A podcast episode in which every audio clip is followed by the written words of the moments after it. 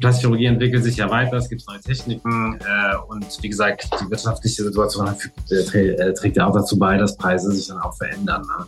Und äh, man muss dann auch für sich definieren, äh, welchen Preis man aufschlägt oder was äh, einem seine Arbeit auch wert ist. Das ist, äh, lernt man ja dann auch in der Selbstständigkeit, muss man ja auch wieder so sagen.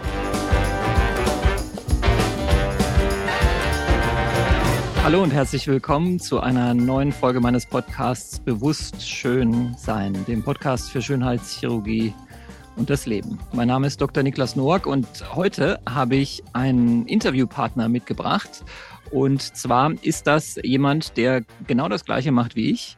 Ähm, er ist auch Facharzt für plastische und ästhetische Chirurgie, allerdings nicht in Berlin, wo ich lebe und arbeite.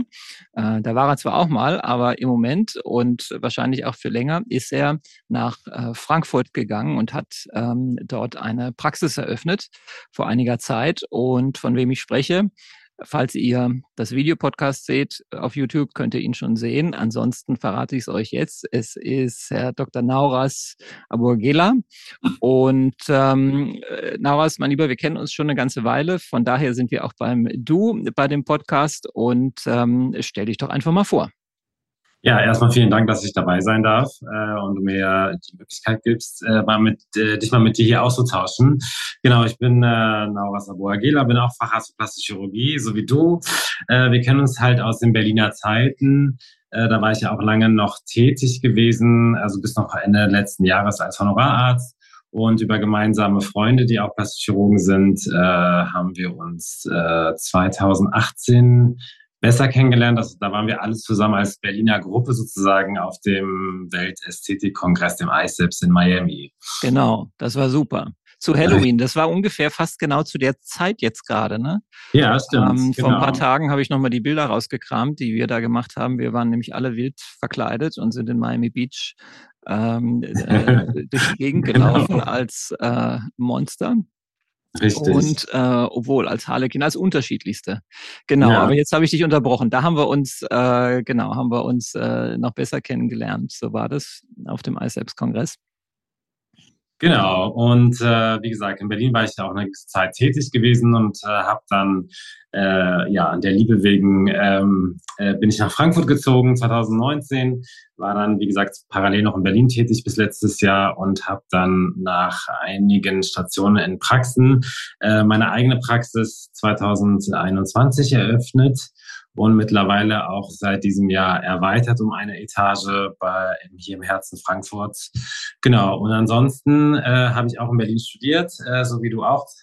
Äh, paar Jahre später äh, sozusagen, dann habe ich meinen Facharzt gemacht oder meine Ausbildung. Sieben Jahre lang war ich da an der Uniklinik in Magdeburg, in der Nähe von Berlin und äh, hatte da eine universitäre Ausbildung gehabt und zwischendrin und auch nach der Zeit dort war ich dann viel im Ausland gewesen ähm, unter anderem in den USA, in äh, Paris äh, mal für ein Jahr, auch für die Doktorarbeit nochmal ein Jahr in den USA und jetzt so nach dem Facharzt, um so die, den Bereich der ästhetischen Chirurgie äh, zu intensivieren, ähm, war ich dann auch ein paar Monate in Brasilien. Genau, und äh, seitdem jetzt gut zweieinhalb Jahren dann jetzt selber in der Selbstständigkeit niedergelassen. Ja, das ist wirklich äh, toll, eine, eine tolle Vita mit unheimlich vielen Erfahrungen. Ich glaube auch gerade ins Ausland zu gehen und woanders mal was zu sehen, ist, ist extrem wichtig. Hat es dich eigentlich mal gereizt, ähm, in den USA zu bleiben? Hast du da jemals die USMLE, also für unsere Hörer, äh, Hörerinnen und Hörer, das ist der Test, den man als Mediziner, den man in Deutschland gemacht hat, beziehungsweise umgekehrt, wenn man in Deutschland studiert hat und in den USA arbeiten möchte, ähm, dann muss man so einen ähm, Test machen. Das nennt sich USMLE, US Medical License, ich weiß nicht, irgendwie so. Ich habe es nicht gemacht. Ihr, ihr merkt schon. Hast, hast du das gemacht eigentlich? Oder? Ja, tatsächlich. Also ich habe die amerikanische Approbation, um dort ähm, ja, ärztlich tätig zu sein äh, kam aus dem Interesse schon damals im Rahmen des Studiums, da war ich relativ viel in den USA und dann auch mal für einen längeren Forschungsaufenthalt mhm. äh, in Boston in der Harvard University. Ähm, und im Rahmen dessen habe ich mich dann zum Ende des Studiums entschieden, die USMLEs zu machen. Und äh, weil ich eigentlich immer so ein sehr großer New York-Fan war und ja. schon so ein Traum war, in New York äh, leben und arbeiten, äh, zumindest für ein, zwei Jahre. Ja. Und währenddessen hatte ich dann 2013 dann genau die kompletten USMLEs abgeschlossen, die dann auch wie das deutsche Staatsexamen aus zwei schriftlichen großen Prüfungen bestehen und dann nochmal einer mündlich-praktischen Prüfung. Äh, das hatte ich dann ähm, 2013 in Chicago absolviert. Mhm. Genau. Also die Approbation besteht noch, ja. Oh, aber dann hat es sich einfach quasi anders ergeben und äh, weinst du dem irgendwie nach oder denkst du manchmal, Mensch, hätte ich das nicht vielleicht irgendwie gemacht oder bist du damit vollkommen fein sozusagen? Ach, ich bin mittlerweile damit vollkommen fein. Ähm, ja, ich meine, mit den Jahren verändert äh, sich ja so ein bisschen die Weltordnung ähm, und auch so ein bisschen die eigene äh, Persönlichkeit entwickelt sich ja auch weiter so dass man so ein bisschen in Anführungsstrichen sesshafter wird, sagen ja, wir mal so. Ja. Äh, von daher bin ich da jetzt, traue ich dem eigentlich nicht mehr nach. Also wie gesagt, ich bin stolz darauf, dass ich das durchgezogen habe und auch abgeschlossen. Ähm, aber äh, ja, also ich bin jetzt so mit äh, meinem äh, mit dem, was ich jetzt so äh, äh, erschaffen habe, mit der eigenen Praxis und allem, ähm, bin ich da auch sehr zufrieden. Ja, ja, ja, das ist wirklich so, wenn man dann irgendwie stellen sich manche Weichen so, wie sie sich eben stellen und dann fährt man auf dem Gleis einfach entlang und irgendwann stellt man fest, ist, ist gar nicht so schlecht irgendwie. Richtig. Die ja, Spur, genau. in die man da gefunden hat und ähm, ja, je flexibler man da wahrscheinlich im Kopf auch ist, umso, umso besser. Aber ich fand es auch, ich äh, war selber auch in Südafrika und in der Schweiz und auch tatsächlich in New York City ähm, und fand es äh, also äh, quasi jobmäßig äh, auch am Ende der Ausbildung und ähm, fand es immer sehr bereichernd eben zu sehen, wie andere Leute anderswo arbeiten und was die alles so machen. Und vieles ist dann sehr gleich. Man denkt, die machen auch nichts anderes. Äh, und andere Sachen sind vollkommen, äh, vollkommen anders. Ähm.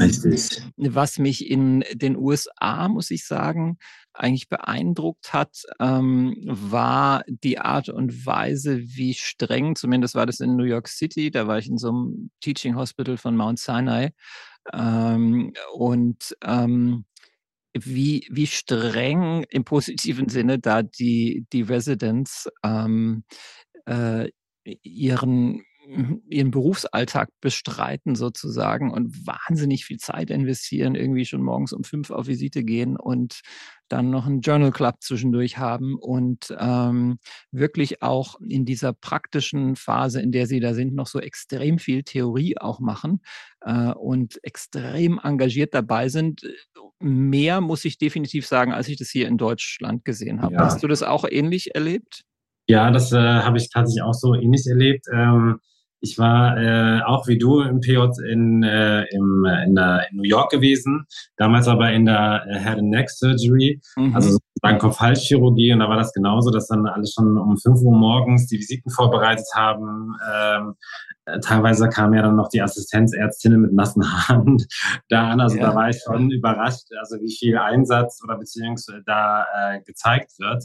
Und auch wie äh, du selber sagst, halt wie Theorie äh, oder Lehre da oder Journal Club in dem Sinne, wie regelmäßig und konsequent das auch durchgeführt wird. Ja. Ich kann mich daran erinnern, dass ich das versucht hatte, dann halt so in der Uniklinik auch ein bisschen einzuführen. Ja. Das ist dann halt nicht so auf äh, Gegenliebe gestoßen. Ja, genau. Ja. Und äh, das ist dann irgendwann mal eingeschlafen, weil es dann wieder mal der eine Assistenzarzt äh, verpeilt hatte, irgendwie was äh, vorzustellen und so. Und dann irgendwann mal hatte dann der Chefarzt auch keine Lust mehr. Also da muss man schon ehrlicherweise sagen, da gebe ich es auch zu, äh, ist die Ausbildung dort wesentlich strukturierter jetzt ja. ne, als in Deutschland. Ja. Den, den Eindruck hatte ich auch und das fand ich beeindruckend. Und ich muss sagen, ich habe, ich war mal 2000, nee Quatsch, 1900 war das noch, 1990, da war ich äh, zu einem Highschool-Jahr zum Austausch in den USA in Phoenix, ja. Arizona. Ja. Und da war das, da habe ich das zum ersten Mal in der Highschool so erlebt. Ich war der Senior, 12. Klasse. Ich habe viel ja. Musik gemacht damals. Und ähm, da war schon, ich habe da in der Jazzband gespielt und in der Concertband und in der Marching Band. Und das hieß aber für mich in der Schule, morgens um sechs schon äh, in der ersten Probe zu sitzen vor der Schule, jeden ja. Tag in der Woche mit irgendeiner anderen Band. Ach, ähm, und nachmittags noch ähm, Einzelproben mit ähm, den äh, mit der Rhythmusgruppe oder wie auch immer oder mit einem anderen Lehrer äh, Musik, Musik, Musik. Ich war von 6 Uhr morgens bis 6 Uhr abends quasi in der Schule. Äh, worauf ich hinaus will, ähm, mich wundert überhaupt nicht, dass aus den USA dann oft so extrem gute Sänger oder extrem gute Wissenschaftler oder extrem gute Sportler kommen, mhm. ähm, weil die eben schon ja, vielleicht ein bisschen einseitig. Es war in der Schule auch so. Ich musste nichts anderes machen außer Musik, mehr oder weniger, und musste einigermaßen ja. gute Noten in, in, in Englisch und Mathe haben. Aber ansonsten ähm, kannst du dich da eben schon sehr früh in jungen Jahren auf, auf deine Talente sozusagen konzentrieren und wirst da massiv gefördert. Und deshalb wundert mich das äh, seitdem überhaupt gar nicht mehr, äh, wie gut die Amis da in, in den vielen mhm. Sachen manchmal sind, ja, weil das von vornherein anders äh, aufgezogen wird. Ähm, das, ja, ja, das, das muss man, das muss man ihnen lassen, sozusagen in dem Bereich. Ja, die spezialisieren sich halt relativ früh schon ja. auf Dinge. Ne? Das war ja äh, vor Jahren noch hier in Deutschland total fremd, so dass man irgendwie nur das eine macht oder nur die eine Sache operiert oder sowas. Das, da waren die ja schon konsequenter. Ähm, aber ja. ich gebe dir da vollkommen recht. Also die Ausbildung generell ist da wesentlich strukturierter als hier in Deutschland. Also da äh, wäre noch so ein bisschen Aufholbedarf da. Ja, ja, äh, ja wenn jetzt so junge Studenten zu mir kommen, ich habe auch mal ein paar Studenten immer hier bei mir, mhm. gerne mal so einen Monat äh, die sogenannte Formulatur machen, was wir ja. auch mussten, äh, den gibt mich das auch immer auf den Weg. Äh, geht ins Ausland, weil die Zeit kann euch keiner nehmen und da lernt ihr so viel und habt da andere Einblicke äh, in andere, ja, äh, Erweisen, wie halt gelehrt wird, ne, oder was ja. man bekommt. Ja. Genau. Ja, total. Aber du hast ja trotzdem, äh, darf ich so sagen, ähm, den Schwung mitgenommen äh, aus den USA und hast jetzt in einem äh, wirklich beeindruckenden äh, Tempo, muss ich sagen, äh, wenn ich das so von außen beobachte, ähm, da in Frankfurt deine Praxis eröffnet. Ähm, und ähm, erzähl doch mal ein bisschen ähm, darüber. Hast du da eine bestimmte Vision gehabt, sozusagen bevor du das gemacht hast? Und ähm, inwieweit hat sich möglicherweise diese Vision äh, jetzt auch schon wieder ein bisschen verändert oder angepasst, seitdem, äh, seitdem du jetzt die eigene Praxis hast? Ja, ja, eine Vision hatte ich schon und äh, da hat mir auch we wesentlich da, äh, ja, dazu geholfen, die ganzen Auslandsaufenthalte gemacht zu haben. Da überall pickt man sich ja sozusagen so die Lorbeeren raus. Also jedes Land äh, geht anders mit plastischer Chirurgie um, haben andere Konzepte in den Praxen, äh, haben dann Medical Spas zu, als zum Beispiel. Ne? Also das war immer, was ich so im Hinterkopf hatte. Deswegen habe ich jetzt auch sozusagen diese ähm, zweite Etage im Mai eröffnet, weil auch dann die Räumlichkeiten frei wurden, weil das schon immer so eine Vision war, mhm. nicht nur ein chirurgisch äh, Angebote ähm, zu haben, sondern so ganzheitlich plastisch-chirurgisch oder ästhetisch-chirurgisch ähm, dann den Patienten sozusagen von der äußeren Haut, also durch Hautpflege, Kosmetik, äh, nicht invasiven Behandlungen, dann halt auch zu Botox-Filler, minimalinvasiv, praktisch dann zu den OPs. Das war so eine Vision, die habe ich halt auf jeden Fall auch aus dem Ausland mir so ein bisschen mitgenommen äh, und äh, das auch so in der Planung schon immer so äh, im Kopf gehabt. Und ähm, ja, also es, ich, es stimmt, also ich, vor zweieinhalb Jahren habe ich erst aufgemacht. Mittlerweile kommen Patienten schon so aus ganz Deutschland zu mir äh, ist auch so ein bisschen den Social Media äh, Kanälen geschuldet, muss man auch sagen. Also das darf man nicht unterschätzen. Wenn jetzt so nur andere Kollegen, die sich niederlassen wollen, mich immer fragen. Also das hat schon, äh, da ist schon genügend Reichweite da. Ich finde aber, man muss halt einfach immer authentisch bleiben insgesamt und äh, Patienten immer sehr ehrlich beraten. Ich glaube, das kommt halt gut an. Ähm, also wenn man jetzt so langfristig planen will, ne, das finde ich so, ist das so das Bessere, um so den Erfolg dann auch für die Jahre hinweg dann auch halten zu können. Ne? Ja, ich, ich denke auch, du kannst natürlich, also ich sehe es so von zwei Seiten. Was ich auch denke und äh, ja selber auch erfahren habe und weiß, so wie du, ist, dass eben man nicht mehr so wie vor 20 Jahren ein Schild an die Tür schrauben kann, äh, plastischer Chirurg, ähm, äh, und dann kommen die Leute zu einem. Also als ich in mhm. Berlin anfing, ich bin ja ein paar, paar Jahre älter als du, ähm, da gab es hier in Berlin, Anfang 2000, gab es hier vielleicht, ach, äh, fünf, sechs niedergelassene Chirurgen, wirklich also plastische Chirurgen, Fachärzte für plastische Chirurgie, die eine eigene Praxis hatten. Äh, und mhm. viel mehr gab es eigentlich nicht. Da gab es ein paar wenige in Krankenhäusern, aber auch nicht viele. Ähm, und das ist ja wirklich explodiert, muss man sagen, das Business in den letzten 20 Jahren.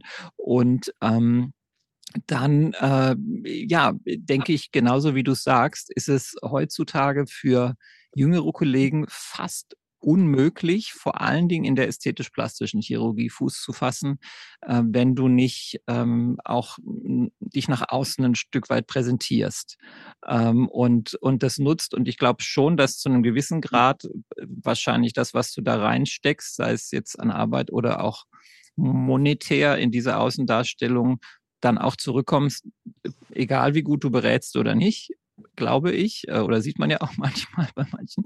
Ähm, aber ähm, genauso wie du es auch sagst, ähm, ich finde, dass die Beratungsqualität und die Ehrlichkeit hinter dem Thema äh, Schönheitschirurgie wahnsinnig wichtig ist und die Authentizität, ähm, weil wir uns, glaube ich, auch in unserem Fachbereich ansonsten verkaufen mhm. äh, und verkaufen ans, an, an den schnöden Mammon wahrscheinlich. Ne?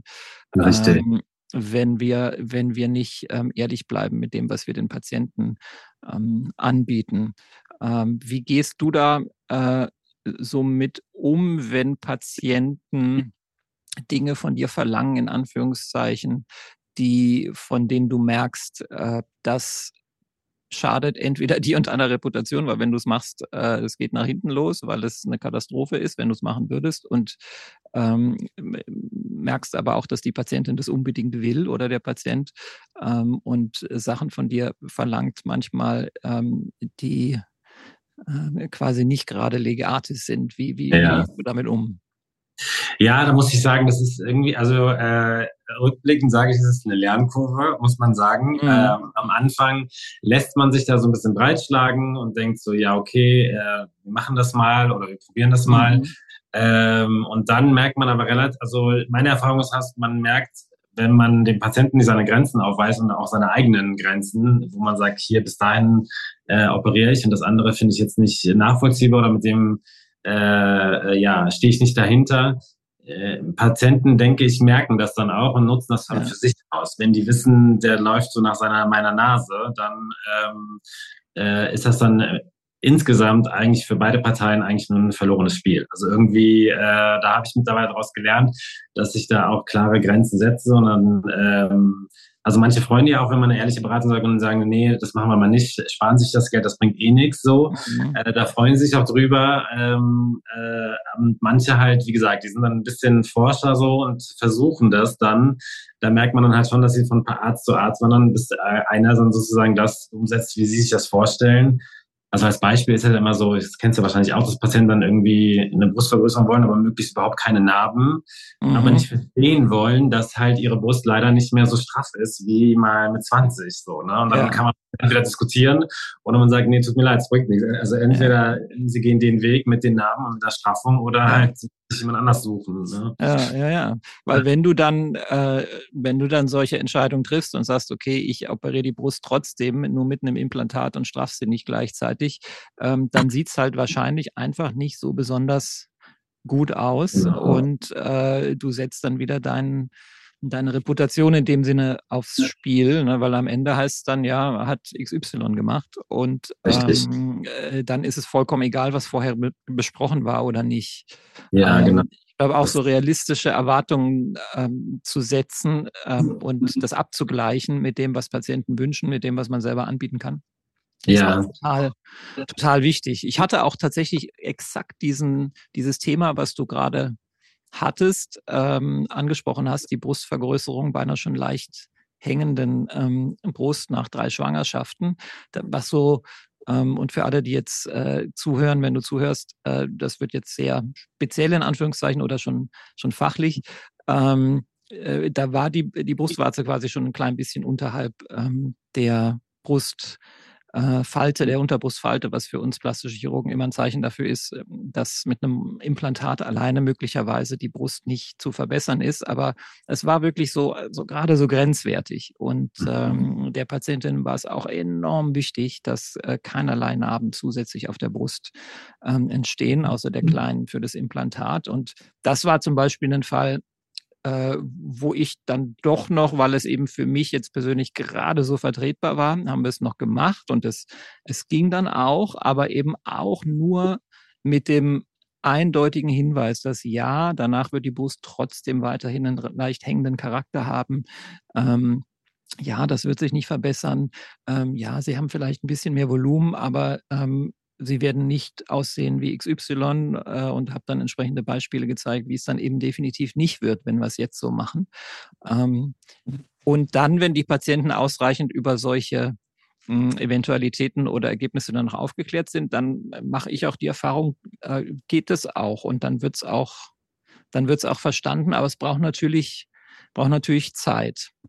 Ja, aber ich finde, wir brauchen, also wir, wir müssen schon so ein gewisses psychologisches Grundwissen mitbringen, um auch Leute, die entsprechende Patienten auch rauszufiltern. Ne? Also manche haben ja wirklich, ja, also wie soll ich sagen, entweder eine komplett falsche Vorstellung oder die haben wirklich ein Problem mit sich selber äh, und sind generell unzufrieden. Das sind immer so diese typischen Patienten, die äh, zu einem selber kommen und sich beraten lassen wollen, aber schon alle anderen Plastikchirurgen im Vorfeld schlecht gemacht haben. Also da muss mhm. man ja also da hat man ja mittlerweile auch schon so Alarmzeichen. Ja, ja okay, äh, bei mir wird es wahrscheinlich genauso unzufrieden sein, weil das Problem nicht am Chirurgen vielleicht liegt, sondern wirklich an der Patientin selber. Ne? Mhm, äh, das sind so alle Sachen, ich finde es immer so spannend, so dieses Psychologische, aber das sind so Sachen, die einem schon äh, tagtäglich da begleiten, äh, wo man da immer mit äh, drauf zurückgreifen muss, so auf, äh, um Patienten zu selektieren.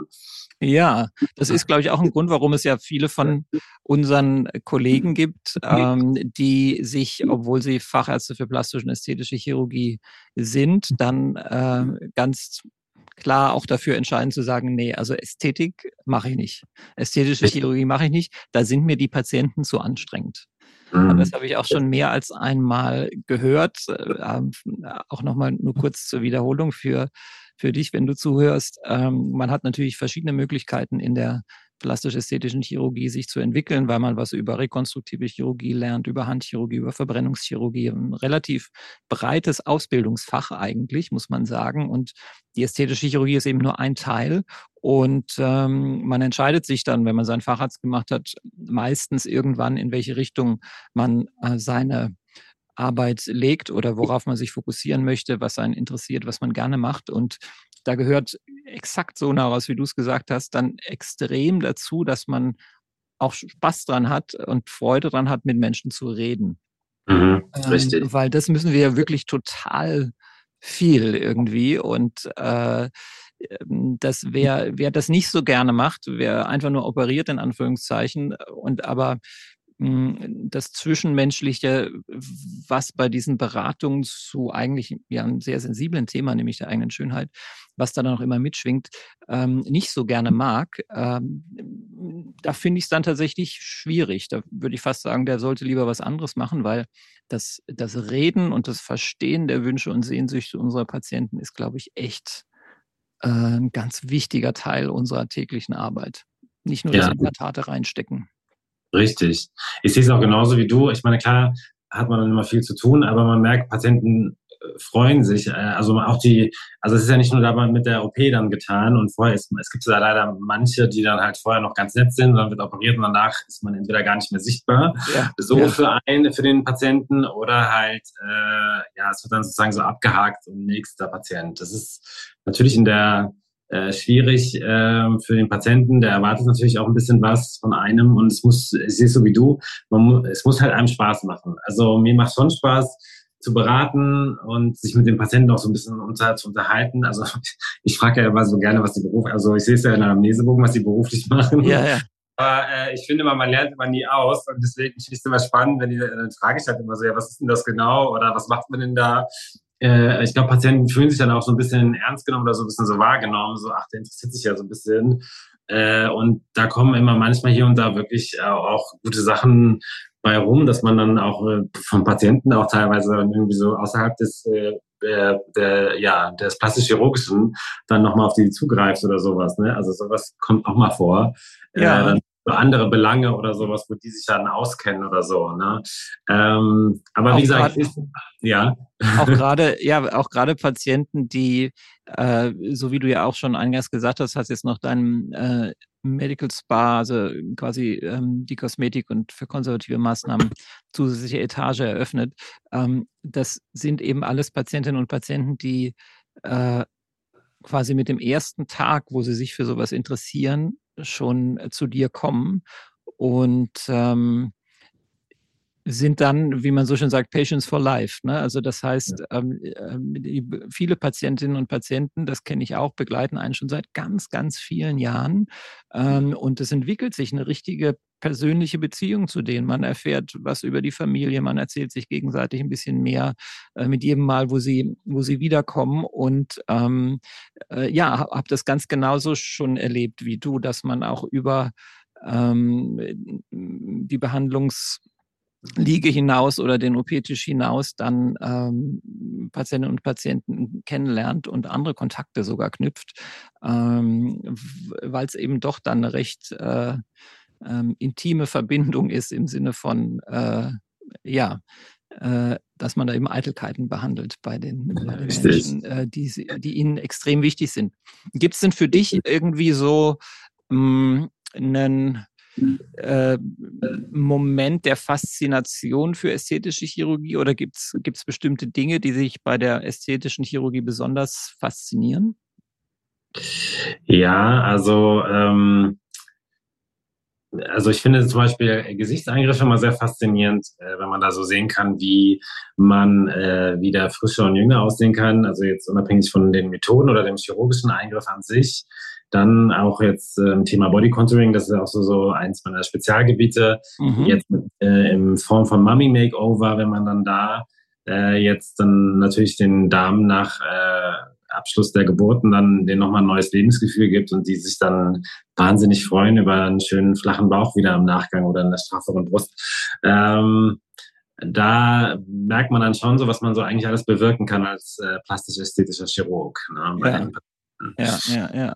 Und siehst du irgendwelche äh, Trends so ganz aktuell bei dir in der Praxis? Ich meine, es ist Trends ist immer auch das äh, zur Erklärung für äh, für jeden und jede, die, ähm, die der zuhört. Ähm, Trends sind natürlich auch immer davon abhängig, was wir als ähm, Chirurgen anbieten in dem Sinne. Ja, es kann etwas ein Trend sein und wir operieren das aber gar nicht. Deshalb ist es für uns in unserer Praxis dann kein Trend. Ähm, aber ähm, siehst du äh, aktuell irgendwelche Sachen häufiger oder die häufiger angefragt werden bei dir? Ja, ähm, also Mami Makeovers kommen im Moment häufiger vor. Äh, das ist wahrscheinlich jetzt einfach so als Begrifflichkeit immer mehr äh, Thema auf Social Media, denke ich mhm. jetzt, äh, dass das damit auch ein bisschen mit zusammenhängt. Dann, Magst du vielleicht äh, nochmal erklären für, die, für den äh, Zuhörer, was das genau ist, ein Mami Makeover?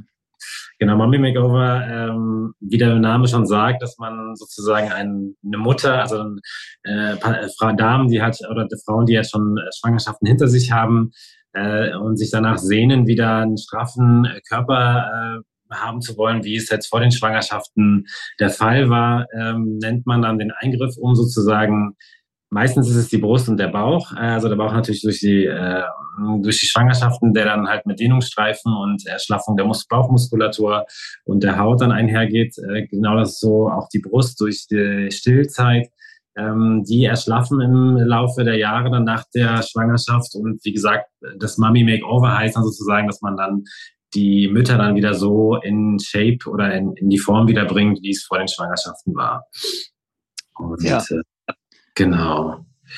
Ja, und das wäre, ist halt so einer der Trends. Natürlich gibt es äh, Trend, finde ich, also was man so ein bisschen merkt, ist, dass Patienten mehr ähm, also was jetzt, um jetzt, äh, wenn wir jetzt so ins Thema ästhetische Medizin gehen würden mhm. oder ins in Thema Gesichtsbehandlungen, dass halt mhm. weniger äh, Hyaluron angefragt wird und mehr.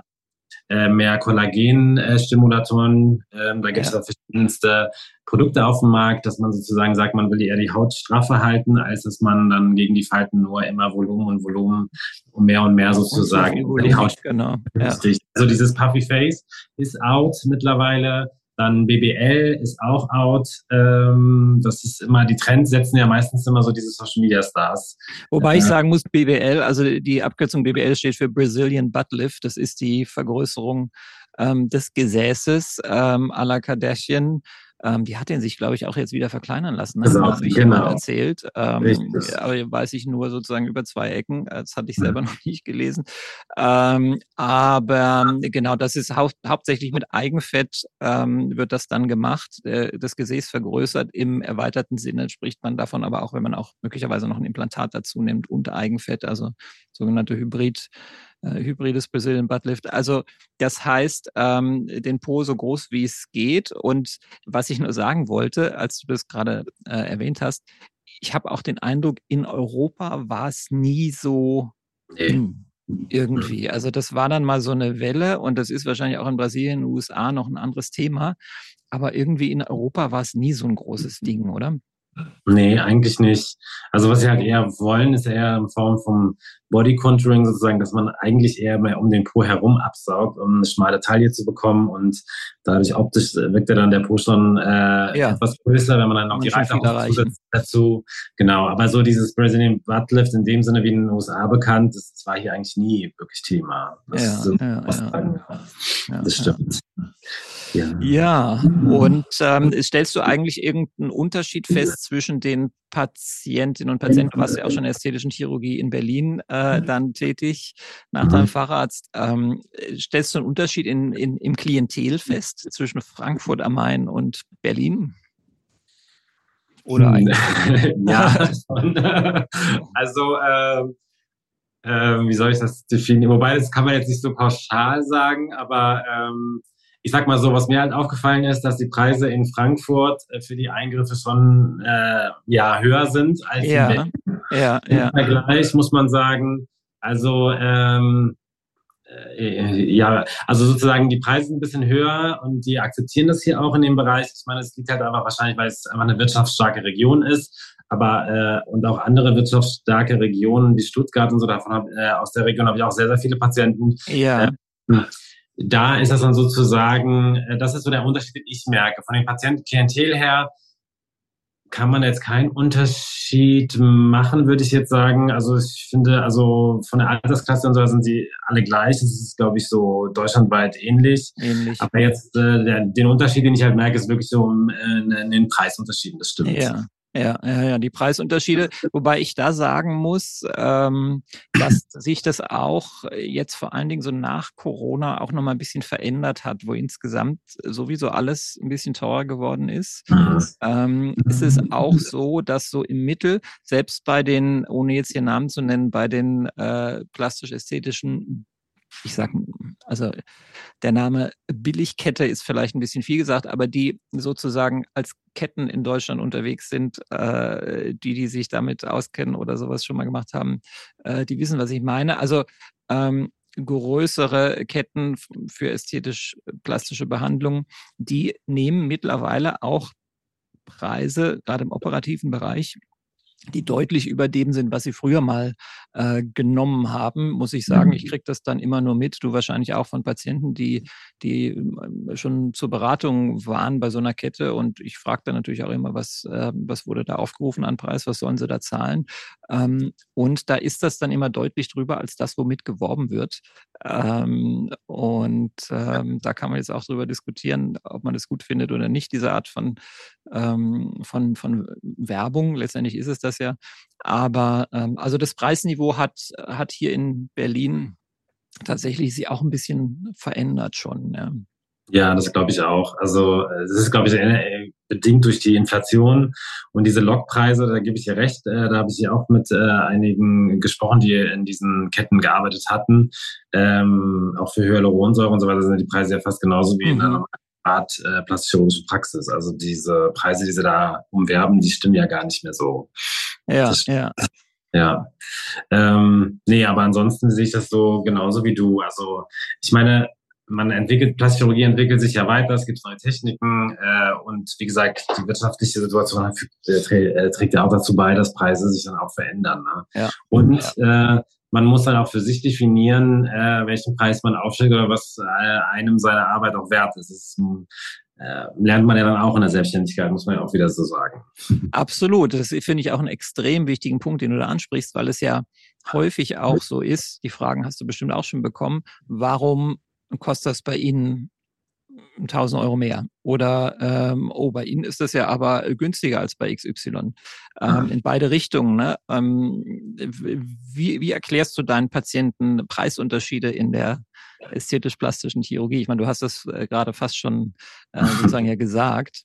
Ja, ja, aber ich bin da mittlerweile auch nicht, äh, also ich erkläre Ihnen halt, dass es äh, abhängt von der äh, Erfahrung, gerade was bestimmte Eingriffe angeht, wenn ich weiß, es bieten hier nicht so viele an oder einfach die Qualität und den Service, den wir hier mit anbieten, äh, sei es halt die Fürsorge, also die Vorgespräche, die, äh, dann die Nachsorge nach den OPs, die Kontrolltermine und so weiter. Ähm, ich glaube, äh, die verstehen es dann auch, wenn man dann denen das auch alles begründet. Ähm, also wie gesagt, die benannten Aspekte oder auch irgendwelche neuen äh, Techniken, die man hier äh, oder Gerätschaften, die man dann verwendet für gewisse OPs. Ähm, ich denke mal, da muss man dann irgendwann mal drüber stehen, aber das ist auch ein Lernprozess, muss ich ehrlicherweise sagen. Ne? Das ist dann, äh, das gehört auch dann dazu. ja, ja, absolut, absolut. Ja, nee, so sehe ich es auch. So sehe ich es auch. So, jetzt sind wir ja schon eine ganze Weile dabei. Äh, mhm. Und wir nähern uns dem Ende des äh, heutigen Podcasts, der heutige äh, Podcast-Folge mit Dr. Nauras Awurgela aus Frankfurt am Main und seiner Praxis, ähm, den ihr gerade schon sprechen hört. Jetzt machen wir noch eine kleine Sache, Nauras, wenn du Lust hast, nämlich ich hau dir ganz schnell 25 Entweder-Oder-Fragen raus, mhm. äh, die äh, deinen ähm, Zuhörern jetzt und äh, deinen Patienten und die, die es vielleicht mal werden, mhm. äh, dich vielleicht ein klein bisschen näher bringen. Ähm, die meisten kennen das, wie das funktioniert, aber ich finde, es ist immer schön auflockernd und macht Spaß. Geht direkt los. Barfuß oder Socken? Barfuß. Android oder iPhone? iPhone. Schokolade oder Chips? Schokolade. Strandurlaub oder Städtetrip? Strandurlaub. Fernsehen oder Lesen? Fernsehen. Harry Potter oder Herr der Ringe? Harry Potter wenn. Adele oder Madonna? Madonna. Jogginghose oder Jeans? Jeans. Optimist oder Pessimist? Optimist. Film oder Serie? Film. Sommer oder Winter? Sommer. Frühstück klar. oder Abendessen? Abendessen. Berge oder Meer? Meer. Sicherheit oder Risiko? Risiko, auf jeden Fall. Unbekannt und wohlhabend oder berühmt, aber knapp bei Kasse? Äh, unbekannt und wohlhabend. Rucksack oder Koffer?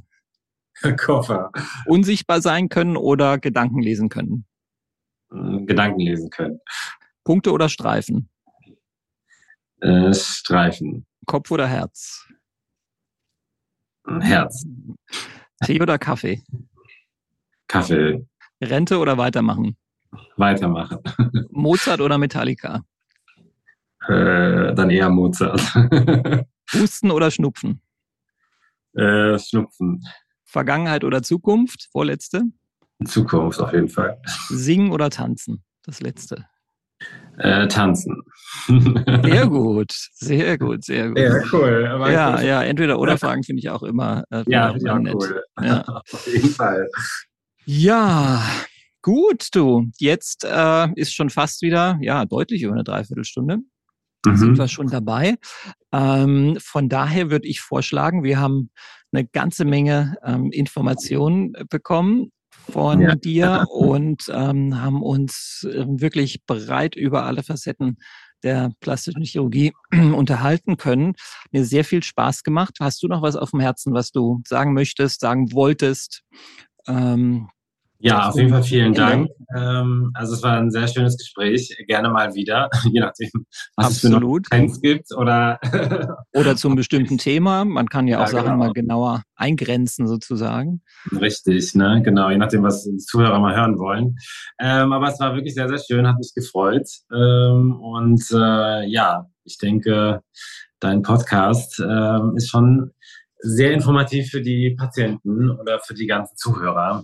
mach weiter so. Schön, freut mich. Vielen, vielen Dank für das Feedback. Also, ähm, wir sind am Ende angekommen der heutigen Episode. Vielen Dank an Dr. Nauras Abuagela aus Frankfurt am Main. Äh, ihr könnt ihn auch über Instagram natürlich erreichen, wenn ihr Fragen habt. Ähm, wie ist dein Instagram-Account? Wie heißt der? So wie du, ne?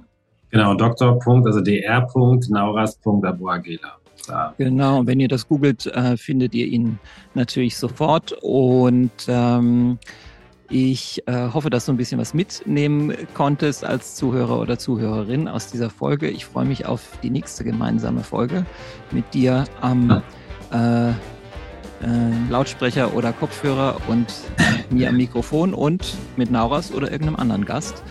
Bleib so schön, wie du bist und bis zum nächsten Mal.